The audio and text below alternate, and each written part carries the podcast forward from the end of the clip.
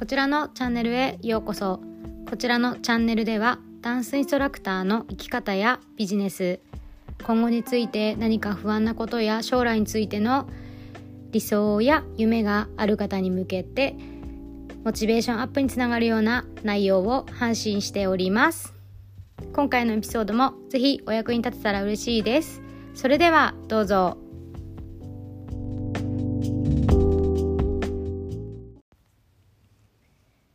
やっほー。日本の皆さんおはようございます。アメリカの皆さんこんにちは。京子です。はいえっと今日はですね私がアメリカに来て6月でちょうど1年になるのでそのねいろいろな気づきっていうよりもあの素直な気持ちっていうか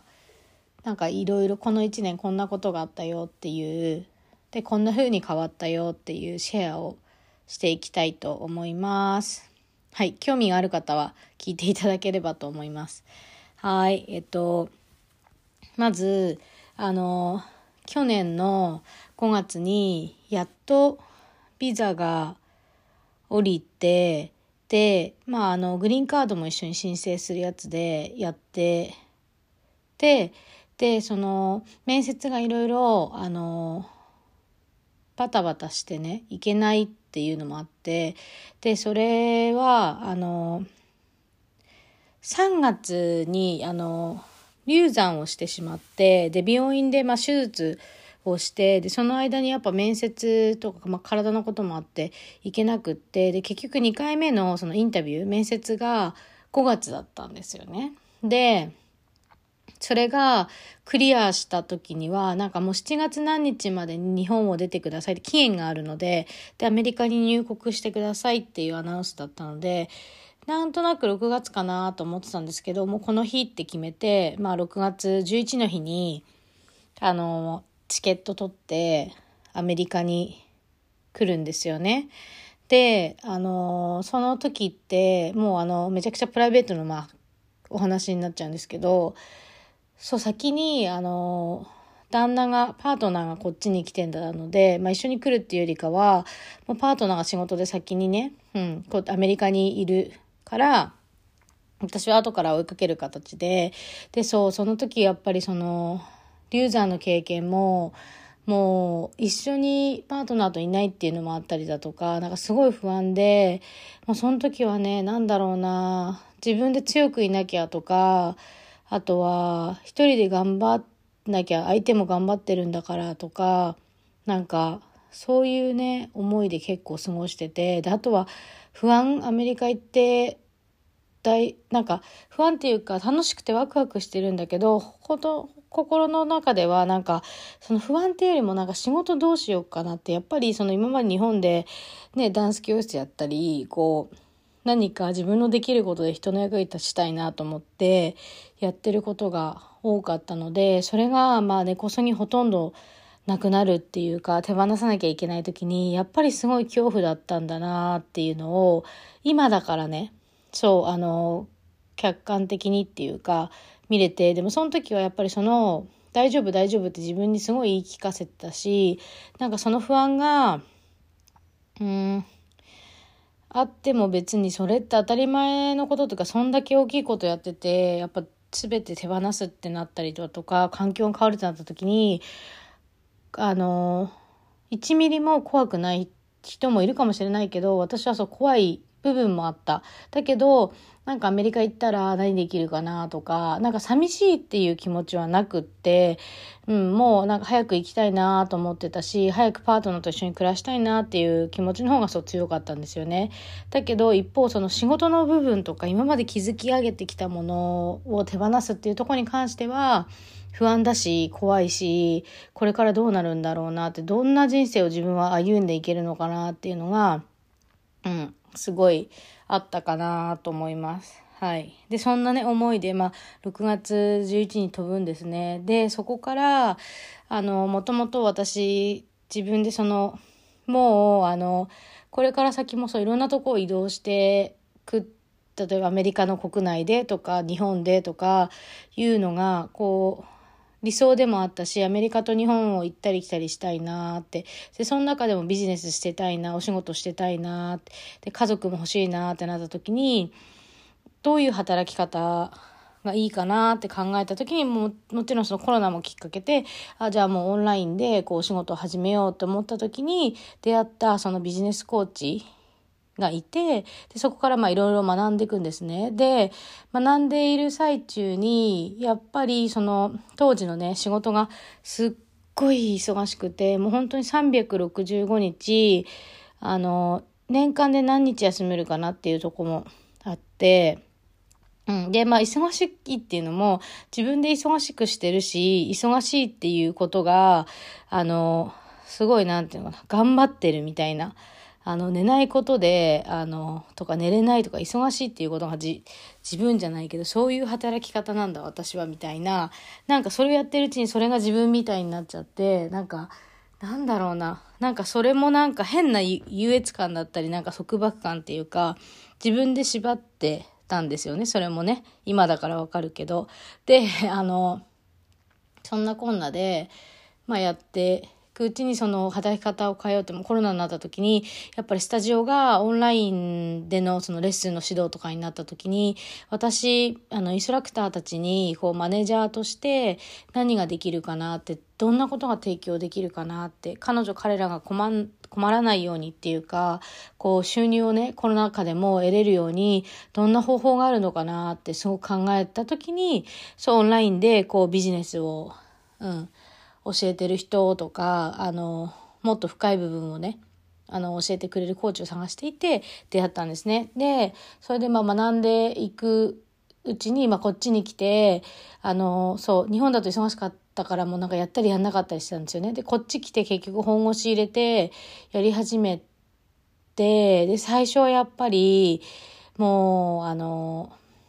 もう go go go go と、あと do do do do で、あの、メンタルとか思考がやっぱ整え、整わないままな、やっぱりこうやってってたんですよね、すごい。で、やっぱりこれがいいって言われればそれもやるし、こっちがいいって言われればそれもやるし、みたいな感じで、すごいやって、あの、自分でとりあえずやってみようと思って、いろんなことしてました。だから、あのそのもう毎日スケジュール通りに自分で、あのタスクをこなすみたいなのを、まあ、家にこもってずっと6月からまあ9月ぐらいまでかずっとねやってたんですね。で何が起きたかっていうとバーンアウトって言って疲れちゃったんですね。でその時ぐらいにあの妊娠が発覚してあなんか良かったなっていう思いと、あと、あの、不安一回ね、重流産しちゃってるから大丈夫かなっていう不安が、そうあったんですけど、その、でき、子供ができたおかげで、なんか、 do do go go go ってやってた自分にちょっとストップをかけれたんですよね。体調的に無理だしなとか。で、その時にやっぱりその今まで、あの、学んでたマインドセットの部分が、なんかやっとマッチしたっていうか、すごいなんか気づいてることもあったけど、行動的にはそのやれちゃうしやっちゃうしっていうところにフォーカスをすごいしてたんですけど、そこよりも、8割方こうマインドセットとか、あと、もうそのメンタルのこととか、整えるとか、あの体を整えるとか、そっちの方にフォーカスしていったら、すっごい自分の中でバランスが良くなったんですよね。で、その状態の中でやっぱり何が起きたかっていうと、うん、あの、心地いい自分がこう行動をとってることとか、本当にやりたいことにフォーカスできたりだとか、あとは無理しないですね。無理させない、無理しない。あとは自分の心が何求めてるかなっていうのも、あの、自分にも聞いてあげれるようになったし、気づきやすくなったし、ああ、私こういうとこでブロックあんだっていう、そこの気づきもね、あの思考の癖、うん、脳内設定に気づいて、あ、そうじゃないなっていうのを、あの、理解し始めたりだとか。で、それは、まあ、マインドセットプラス自分でこうセルフコーチングしたりだとか、あとはその、コーチにあの自分のねコーチに、えーと、グループコーチング受けたりだとかあとはそのエニアグラムの視点からもかなりその自分の性質が分かったことでもうだいぶねあの助けられてるっていうか、うん、でその状態でそうやっぱあの仕事もね、その、こっち来てどうなるかなと思ったんだけど、今は、その自分がやりたいことで、えっと、形にできて、プログラムも始まったりだとか、講座も始まったりだとか、そういうことができるようになりました。だから私の中で、この1年、最初ゴーゴーゴーってやっててバーンとして、やっぱ走り続けるのって辛いよなって、これじゃ前の、あの、日本にいる時の自分と一緒じゃんって、何学んでんだろうなって思って、いう反面でもやらないと結果出ないしってやっぱ思い込んでるんですよね。やって努力しないと結果が出ないとか形にならないって思い込んでて努力しない自分はこう成長できないって思ってたんですよね。で、それがやっぱりその、そういう脳内設定があるからやっぱそのまま反映されるし、でもそれを解いてあげて、自分を理解して自分の心を向き合って、やっぱりそれも毎日ね、あの、いろんなトレトレーニングっていうか、ビジョンボード見たり、ビーイングボード見たり、アファメーション読んだり、聞いたりしてく中でちょっとずつ変わっていった。で、それがやっぱ今その結果として目の前にやっぱり現れてる。でもそこの結果だけ見たら、あ、なんかこの人、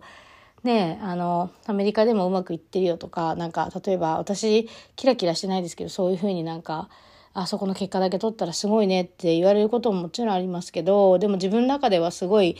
時間もかけてきたし、かかってるし、でも、あ、あの、一年でこんだけ成長したなっていう結果よりも、その自分の、なんかこんだけ成長してこういうふうにやっぱり描いて行動をとってたら、やっぱりこういうふうになれるなっていう体感を自分自身でしたんですよね。そう。で、やっぱりその私が、そのこの、ポッドキャストとか、えっと、ラジオにもタイトルにもあるんですけど、可能性は無限大ってところで、やっぱりその、誰かに頼る、自分がね、できないところは頼ることも大切だし、そのプロから学ぶことも大切で、で、何がやっぱ自己投資してきてからこそ、あの、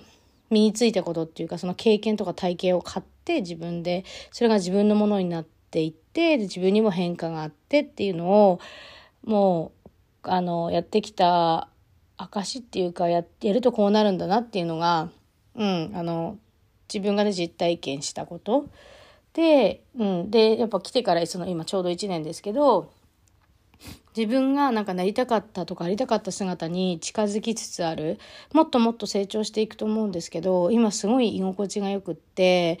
あの、メンタルも体調も落ち着いている。で、